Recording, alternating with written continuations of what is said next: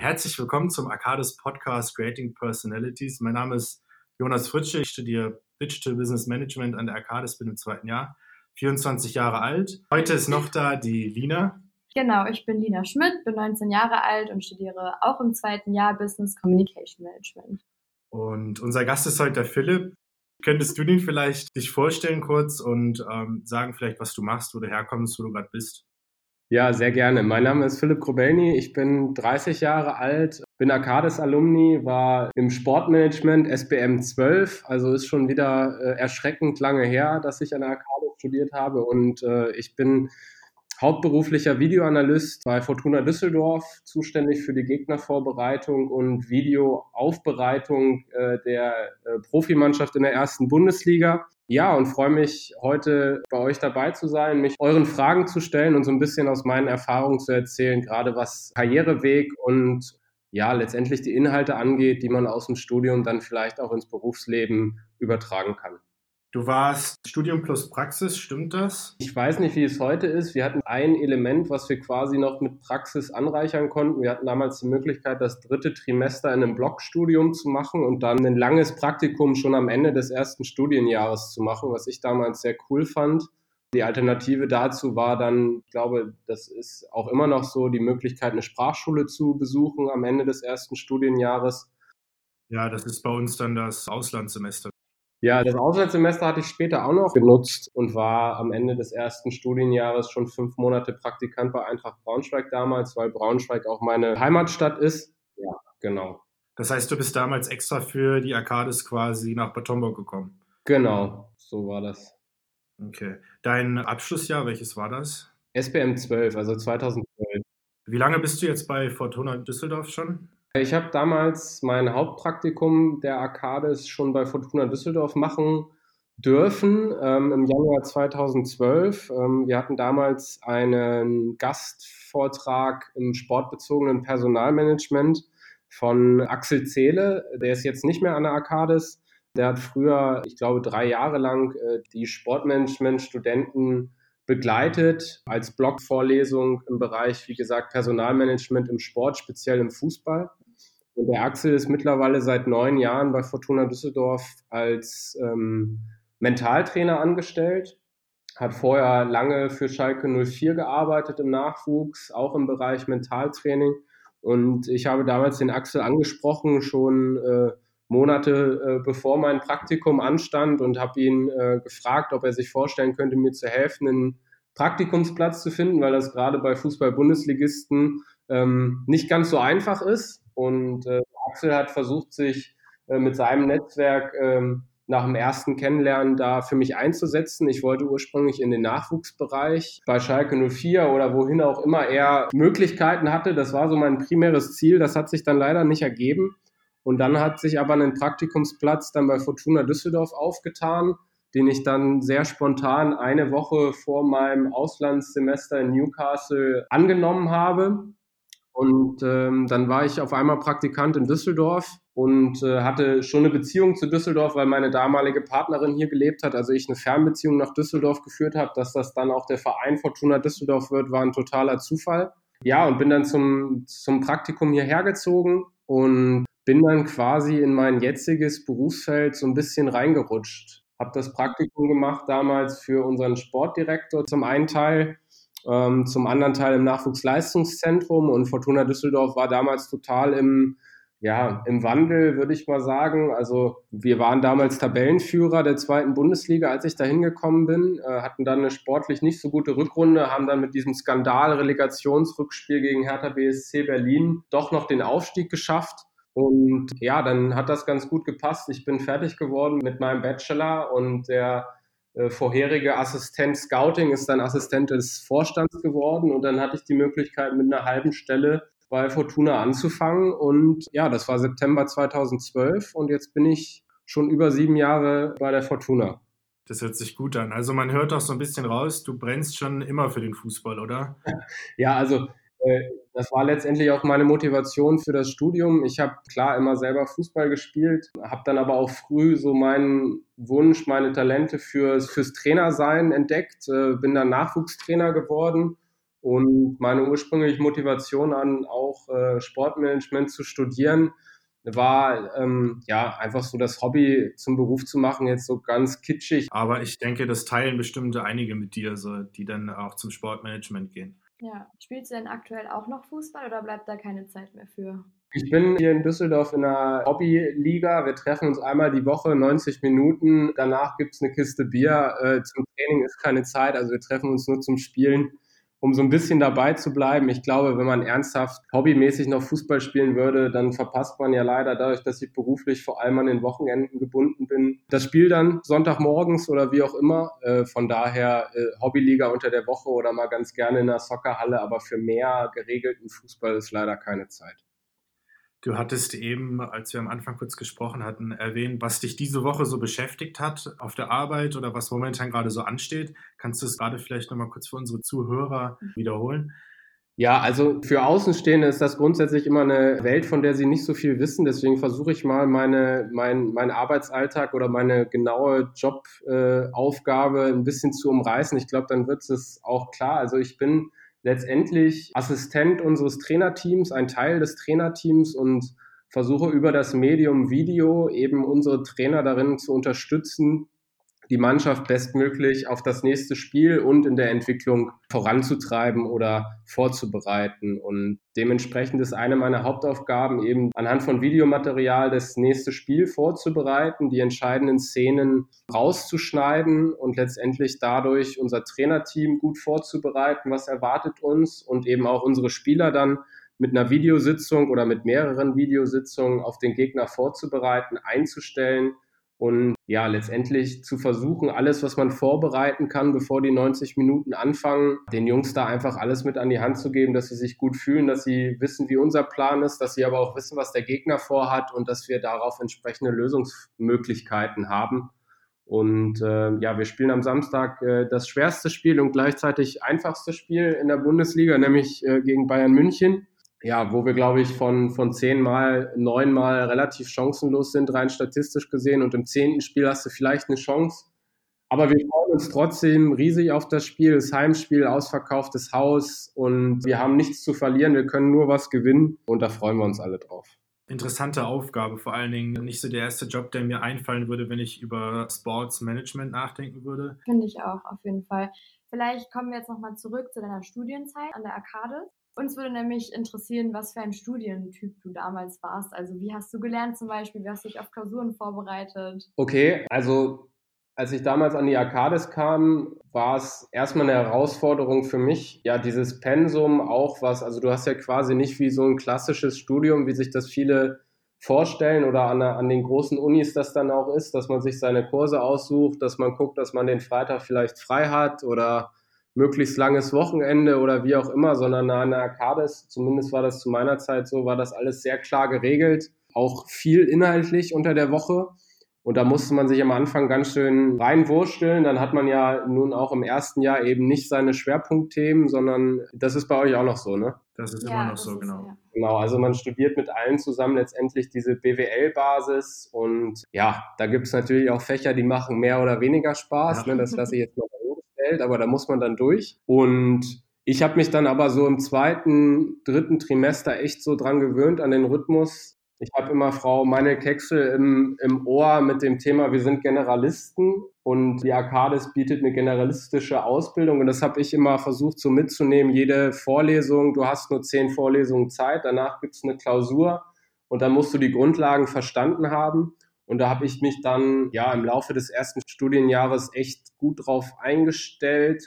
Mein größter Bonus war eigentlich, dass ich versucht habe, so aufmerksam wie möglich den Vorlesungen zuzuhören. Äh, so kitschig das klingt, aber ich fand es immer am einfachsten, einfach gedanklich beim Dozenten zu sein, versuchen die Sachen inhaltlich mitzudenken, äh, möglichst keinen Laptop. Also bei uns war das damals auch schon so. Ich glaube, das ist heute noch deutlich schlimmer, was so die aufgeklappten Laptops in ja, den ja, Vorlesungen angeht. Das habe ich versucht immer zu vermeiden, habe versucht gut zuzuhören. Und dann war ich tatsächlich ein Mindmap-Lerner. Also ich habe dann versucht, aus dem vielen Stoff, der sich dann so im Trimester sammelt, für jedes Thema mir eine Mindmap zu gestalten mit den unterschiedlichen äh, Gedankensträngen und Stichpunkten. Ich glaube, Herr Huber hatte das damals sehr enthusiastisch verkauft und da bin ich irgendwie drauf hängen geblieben. Er ist heute auch noch da, der Herr Huber. Ja, habe ich gesehen. Es sind ja fast alle noch, gerade was so diese Basisstudienthemen angeht, noch dabei. Ähm, ja, auf jeden Fall. Mindmap Learning hat für mich dann einfach das meiste gebracht, weil ich das Gefühl hatte, ich konnte dann zu jedem Fach eine ganz gute Geschichte erzählen. Also das ist eben, finde ich, gerade in so einem Grundstudium bei den BWL-Themen halt viel auswendig lernen. Und mir hat es immer super geholfen, wenn ich selber versucht habe, von, sage ich mal, ein eigenes Manuskript zu schreiben, das Manuskript in eine Mindmap zu packen und diese Mindmap einfach zu verinnerlichen. Und daran konnte ich mich eigentlich immer richtig gut äh, lang äh, hangeln und das hat sich dann meistens auch in guten bis sehr guten Noten niedergeschlagen. Ja, das hört sich gut an. Da hattest du auf jeden Fall eine gute Strategie. Ich glaube, jeder hat da so seine eigene Strategie. Bei manchen ist es dann halt auch so, dass man in der letzten Woche versucht, sich dann alles auf einmal ähm, anzueignen, was mehr oder weniger funktioniert. Aber äh, scheint ja, dass es bei dir gut geklappt hat und dass du damit erfolgreich warst. Was würdest du denn sagen, hast du während deiner Zeit an der Arcades mitgenommen oder gelernt, womit du vorher gar nicht so wirklich gerechnet hast? Auch was vielleicht jetzt nicht direkt mit den Studieninhalten zu tun hat. Vielleicht irgendeine persönliche Weiterentwicklung oder sowas. Also es gibt so ein paar Themen, glaube ich, die an der Arcades mich wirklich vorangebracht haben. Das ist zum einen das stetige und andauernde Präsentieren was finde ich während der Studienzeit manchmal auch echt anstrengend sein kann, gefühlt in jedem Studienfach andauernd eine Präsentation halten zu müssen.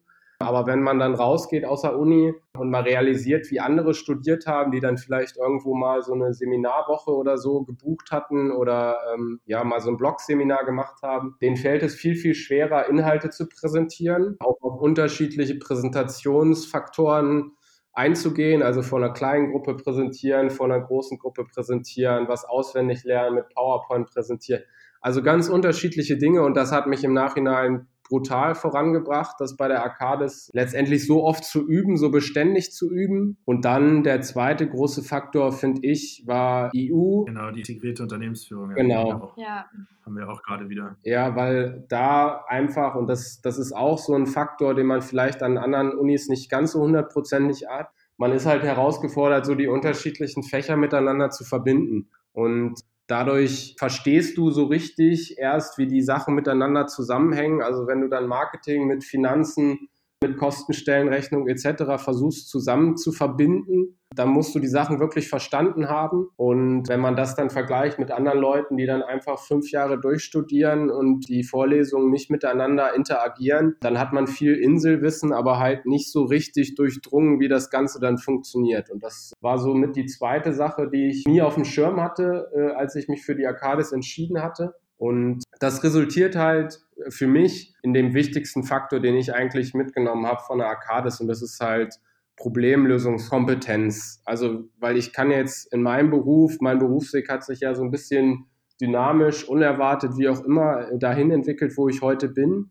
Ähm, aber ich habe logischerweise quasi keine Studieninhalte äh, von der Arcades, die jetzt noch in meinem Job groß relevant sind, außer systemisches Arbeiten und versuchen, Probleme zu lösen. Oder wie gehe ich Probleme an? Wie entwickle ich Strategie? Wie entwickle ich Lösungsansätze?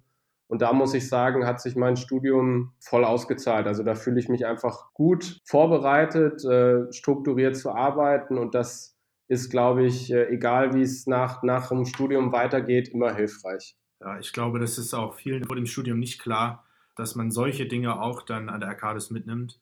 Man denkt halt an seine Schwerpunktfächer, die man gerne lernen möchte, dass man sich da bildet und dann halt in den BWL-Grundstudium. Aber ich glaube, das ist einer der mit der wichtigsten Dinge auch, die man dann während des Studiums erst auch realisiert, was einen vielleicht kurz noch stresst, gerade EU, was die, was die Zeit angeht, die man in solche Projekte investiert. Aber im Nachhinein ist das, glaube ich, auf jeden Fall ein Plus. Ja, auf jeden Fall. Genau, jetzt würden wir gerne so eine kleine Unterbrechung praktisch machen, einfach damit wir und auch die Zuhörer dich ein bisschen besser kennenlernen. Und zwar werden äh, Jonas und ich dir jetzt ein paar Würdest du lieber Fragen stellen. Das heißt, du entscheidest dich einfach ganz spontan jetzt innerhalb von drei Sekunden, sagen wir mal, für was du dich entscheiden würdest. Alles klar. Ich habe mir eben eine Frage aufgeschrieben, die mich bei dir echt brennend interessieren würde. Würdest du, wenn du jetzt auf eine der beiden Sachen verzichten müsstest, lieber Sport äh, aktiv weiter betreiben, also zum Beispiel Fußball spielen oder Fußball schauen, also zum Beispiel im Fernsehen. Ich würde lieber Fußball spielen, weil es einfach dir was gibt, was dieses ganze Fußball-Konsumieren dir nicht gibt. Und das ist irgendwie so die Erfahrung auf dem Platz, zusammen gewinnen, zusammen verlieren. Und da würde ich mich immer dafür entscheiden, lieber selber Sport zu machen, als mir das, den Sport nur anzugucken. Ja, auf jeden Fall. Dann mich würde interessieren, würdest du lieber jedes Jahr umziehen oder für immer am selben Ort bleiben? Gerade weil ihr mit dem Fußball ja auch viel unterwegs seid und da immer so ein Wandel drin ist. Auf jeden Fall jedes Jahr umziehen. Ach krass, okay. okay ja. Wenn du die Möglichkeit hättest, nochmal an einen Zeitpunkt in deiner Vergangenheit zurückzureisen und den nochmal zu erleben oder vielleicht in die Zukunft zu reisen und etwas zu erleben, was noch nicht passiert ist, für was würdest du dich entscheiden? Boah, schwierig. ich glaube, in die Zukunft zu reisen äh, und was zu erleben, was ich noch vorhabe, äh, macht nicht so viel Sinn. Ich fühle mich gerade äh, ganz gut, wo ich bin. Wenn ich nochmal sagen würde, nochmal irgendwas nochmal zu erleben, der Moment, als wir in Dresden aufgestiegen sind von der zweiten in die erste Bundesliga, saß ich in Dresden auf der Tribüne, ausverkauftes Haus und in Dresden ist es so, dass du als Videoanalyst auf der gegenüberliegenden Seite sitzt, also mitten quasi auf der Heimfanseite. Ja. Und da wird dir in Dresden dazu geraten, dass du in privaten Klamotten da sitzt und nicht in der Vereinskleidung, weil du sonst auf einzelne Ein Anfeindungen stoßen kannst. Okay, hört sich spannend an. Dann saß ich in Privatklamotten in Dresden und wir brauchten noch ein Tor, um letztendlich aufzusteigen. Und das ist dann also das Spiel ist so vor sich hingeplätschert und ich war schon darauf eingestellt, okay, nächster Spieltag, das passiert jetzt nichts mehr. Und dann haben wir wie aus dem Nichts dieses 2-1 geschossen. Und ich kann mich nur daran erinnern, wie ich wie in so einem Autopilot meinen Laptop eingeklappt habe, meine Sachen zusammengepackt, bin rübergelaufen und bin quasi im Moment, als der Schiri abgepfiffen hat, mit Rucksack und in Straßenklamotten an der Bank angekommen. Und wir haben gefeiert den Aufstieg total surreales Gefühl. Aber wenn ich den nochmal erleben dürfte, würde ich vielleicht zwei Minuten vorher runterlaufen und das an der Bank, das ist einfach ein unbeschreibliches Glücksgefühl gewesen. Kann ich mir vorstellen. Ja, ich, das haben wir gerade schon richtig mitgefühlt. Ja, auf jeden Fall. Das hätte auch die Frage beantwortet, wahrscheinlich, welches war das ähm, aufregendste Highlight bis jetzt in deiner Jobkarriere? Würde das dazu passen. Ja, auf jeden Fall. Also so ein Aufstieg und wir sind dann zwei Spieltage später noch Meister geworden in letzter Sekunde in Nürnberg und haben dann tatsächlich, was man ja in seiner Karriere auch nicht oft hat, auch wenn es nur der Zweitligameister war, aber wir hatten eine Schale in der Hand. Das war auch wahnsinnig cool ähm, und, und ein tolles Erlebnis. Aber dieser Moment des Aufstieges in Dresden vor 3500 Düsseldorfer nachher in die Kurve zu laufen, das war schon, ja, für ein Fußballerleben, Job war es außergewöhnlich. Okay, super. Ich hätte noch eine Frage, danach gebe ich nochmal an die Lina weiter, dass wir vielleicht gleich noch ein bisschen über deine Person und dich als Mensch reden oder dich als Persönlichkeit. Aber in deiner Karriere oder deiner Studienzeit gab es mal einen Fehler, den du gemacht hast? Ich meine, jetzt sagt man ja oft, es ist gut, Fehler zu machen und Fehler sind nichts Schlechtes. Gab es mal einen Fehler, wo du sagst, der hat im Nachhinein für dich was Gutes bewirkt oder du hast viel daraus gelernt oder mitgenommen? Schwierige Frage, ich weiß. Ja, also ich weiß gar nicht, ob ich jetzt so sagen würde, großen Fehler gemacht. Klar, es gibt immer so ein paar Punkte, die kannst du nicht richtig beeinflussen. Ich habe damals beharrlich drauf gewartet, dass sich noch ein Praktikum im Fußball für mich ergibt. Ich war echt genervt. Das war Anfang September 2011 und ich war kurz vorm Flug nach Newcastle und im Januar sollte ein Praktikum losgehen und ich hatte nichts und bin damals echt dann auch so an so einem Punkt gewesen, die Leute, die Sportmanagement studieren, die wissen, was ich meine, wenn du dann so ein bisschen desillusioniert bist und ja, du hast so eine Wunschvorstellung im Kopf, was du machen willst und kommst da aber nicht rein. Ja, das ist eigentlich so das, was die meisten Leute mich immer fragen, wie bist du an diesen Job gekommen? Ich kann das selber jetzt schlecht, also den Weg kann man jetzt schlecht kopieren. Ja, da war viel Glück mit dabei, viel zum ja, richtigen Zeitpunkt an der richtigen Tür geklopft, wie auch immer. Aber ich habe damals dann, klar, dann spielst du mit den Gedanken, machst jetzt ein Praktikum im Fitnessstudio oder ziehst du jetzt nach Herzogenaurach und versuchst Puma, Adidas, ja. äh, wie auch immer äh, zu machen. Ja, Nike in Frankfurt ist auch super schwierig reinzukommen. Und ich bin da relativ naiv dann über den Juli, August bis zum September rein, habe drauf gewartet und habe letztendlich mit keiner Überzeugung eine weitere Bewerbung rausgeschickt.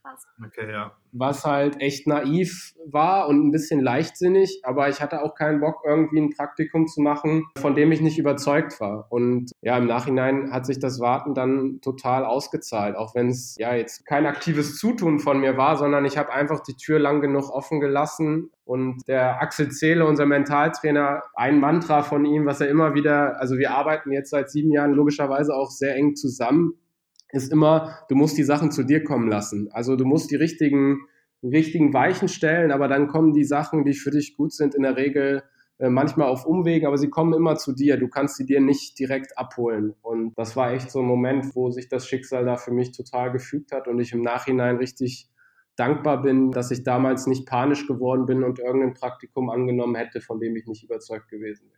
Ich glaube, das Gefühl kennen echt viele Studenten, auch gerade wenn es dann auf die Praktikumsphase zugeht. Ja.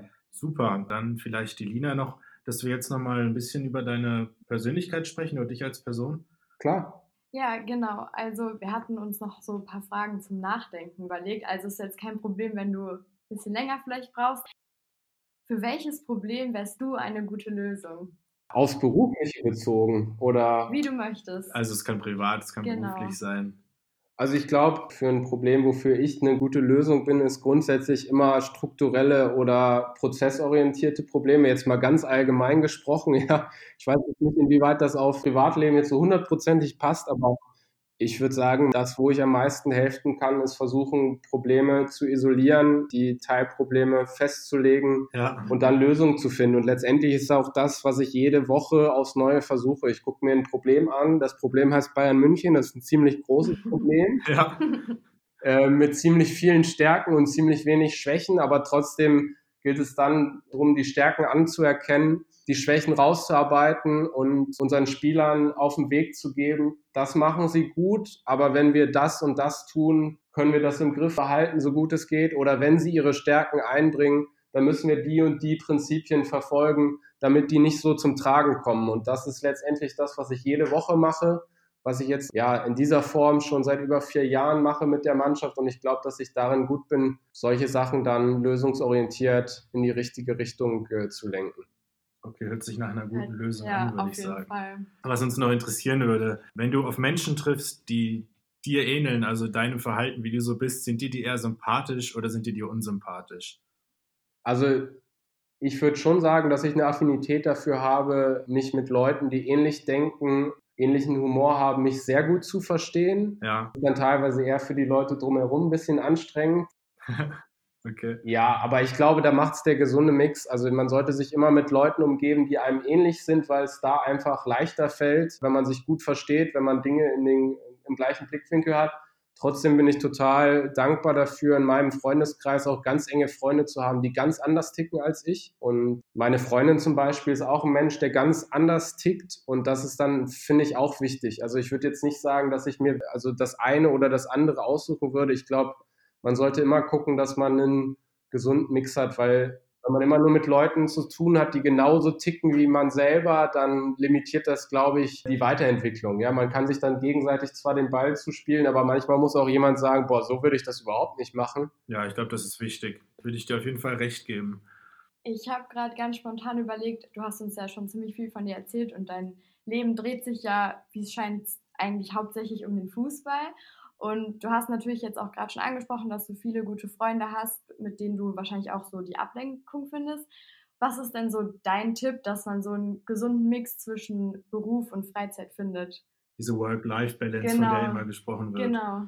Da bin ich jetzt, glaube ich, erstmal per se ein schlechter Ansprechpartner, weil ich in der Regel sechs Tage von sieben oder sechseinhalb Tage von sieben arbeiten muss. Von daher, ja, mal ganz grundsätzlich, wenn ich meine eigene Sicht der Dinge darauf einbringe. Also diesen Begriff Work-Life-Balance, mit dem kann ich nicht so viel anfangen, weil ich finde, der Gedanke, dass meine Arbeit nicht zu meinem Leben gehört oder ich das gegeneinander balancieren muss, irgendwie widersprüchlich finde. Also ich bin mit Sicherheit jemand, der sich von seinem Job echt äh, stressen lässt, den das total mitnimmt, der manchmal echt für andere Sachen total unerreichbar ist und der auch schlecht abschaltet. Das gebe ich auch offen zu. Das ist auch weiter ein Thema für mich. Aber auf der anderen Seite mache ich meinen Job total gerne und er ist Teil meines Lebens. Deswegen ist es so, was Life Balance angeht, ist, finde ich, der beste Tipp erstmal, man sollte sich wirklich einen Job suchen, den man gerne macht und wo man sich wohlfühlt, wo man coole Kollegen hat, wo man in einem Team sich einbringen kann, weil das sind auch so Sachen, die so weiche Faktoren, die finde ich dann viel Lebensqualität ausmachen. Also ich kann noch so viel arbeiten. Ich habe immer das Gefühl, wir haben bei uns ein wirklich sehr cooles Funktionsteam. Viele von denen sind schon Jahre da, mit denen teile ich viele Erinnerungen, viele Emotionen. Und deswegen fühlt sich das bei aller Arbeit und Stress für mich immer nicht nur nach Arbeit an, sondern auch nach Leben, auch wenn es natürlich ein bisschen aufgezwungen ist. Also ich sage immer, ich, ich, bin so flexibel wie der Spielplan, ne, was so das Privatleben angeht und du verpasst Geburtstage, Hochzeiten, wichtige Jubeljahre, ja, lauter Sachen, die echt wehtun auch. Aber ich gehe auch total gerne zur Arbeit und zwar jeden Tag und auch Sonntagmorgens. Und das würde ich, wenn ich die Wahl hätte, würde ich mich immer so entscheiden, viel zu arbeiten in einem Job, der mir Spaß macht, anstatt 9 to 5, aber mich kotzt der Job total an. Aber ich finde, da hast du total recht mit. Also ich finde, du hast es auch richtig gut gesagt und ich glaube, das ist auch für uns total wichtig, dass wir auch das Gefühl haben, später einen Job zu finden, mit dem wir glücklich sind. Dazu, du hast ja schon angedeutet, dass du aktuell auch eine Freundin hast. Und wie sieht es da aus? Also, wenn es nicht zu privat ist, Familie oder Karriere? Wie siehst du das? In jedem Fall eine große Herausforderung. Ähm, wir haben noch keine Familie. Wir sind vor, vor einem Dreivierteljahr zusammengezogen und ähm, das wird mit Sicherheit in der mittelfristigen Zukunft wird das ein Thema äh, für uns sein, weil wir uns auch beide einig sind, dass wir eine Familie gründen wollen, ähm, optimalerweise miteinander. Ja, für mich wird das eine große Herausforderung sein. Letztendlich muss ich mich dann an einem gewissen Punkt entscheiden, weil Fußball hat ein großes Problem, der kennt halt keine richtigen Kompromisse. Also du kannst jetzt nicht sagen, pass auf, ich möchte da Urlaub oder ich will da in Elternzeit oder ähm, ja, du bist voll committed und ähm, da kann man halt super wenig ähm, Rücksicht drauf nehmen äh, auf die privaten Themen. Deswegen wird das für mich eine ganz große Herausforderung dann in ein paar Jahren, wenn es soweit sein sollte und man sich entscheidet, äh, Kinder zu kriegen, mein Jobdesign äh, so zu überdenken und auch von der Stabilität her. Ich habe ja vorhin gesagt, ich würde lieber jedes Jahr umziehen, als irgendwo an einem Ort zu bleiben. Natürlich wünsche ich mir aber auch eine gewisse private Stabilität. Also für mich kann es ruhig nochmal in eine andere Stadt gehen als Düsseldorf, aber mit Sicherheit in dem Moment, wo man eine Familie gründet, wünscht man sich natürlich auch irgendwie so eine Base, wo man auch ein paar Jahre bleiben kann, so wie das Düsseldorf jetzt ungewollt für mich äh, geworden ist. Ja, aber für mich soll es am Ende kein Entweder-Oder, sondern sowohl als auch werden. Okay, da wünschen wir dir auf jeden Fall super viel Erfolg beim Thema Familie gründen und alles Gute für die Zukunft. Also von meiner Seite wäre es dann das eigentlich auch gewesen für heute. War ein sehr interessantes Gespräch. Wir haben jetzt auch uns, glaube ich, fast eine halbe Stunde unterhalten. Ja, genau. Von meiner Seite auch nochmal auf jeden Fall vielen Dank an dich. Also ich finde, wir haben auch so ganz viele neue Sachen gehört. Was mir vor allem im Gedächtnis geblieben ist, ist das mit der Mindmap, weil so habe ich ehrlich gesagt noch gar nicht darüber nachgedacht, irgendwie mein Lernen zu strukturieren. Und ich finde, du hast eine beeindruckende Karriere auf jeden Fall schon hinter dir und ich wünsche dir auch alles Gute für die Zukunft. Vielen Dank, hat Spaß gemacht und äh, ich wünsche euch viel Erfolg jetzt in, im Endsport im Studium. Gut, Philipp, schön, dass du da warst und an unsere Zuhörer, schön, dass ihr euch das Podcast angehört habt. Wenn ihr wieder dabei sein wollt, in zwei Wochen kommt die nächste Folge und wir würden uns freuen, wenn ihr es weitererzählt und wenn es euch gefallen hat, dass ihr auch weiter zuhört. Vielen Dank und ja, ciao. Dankeschön.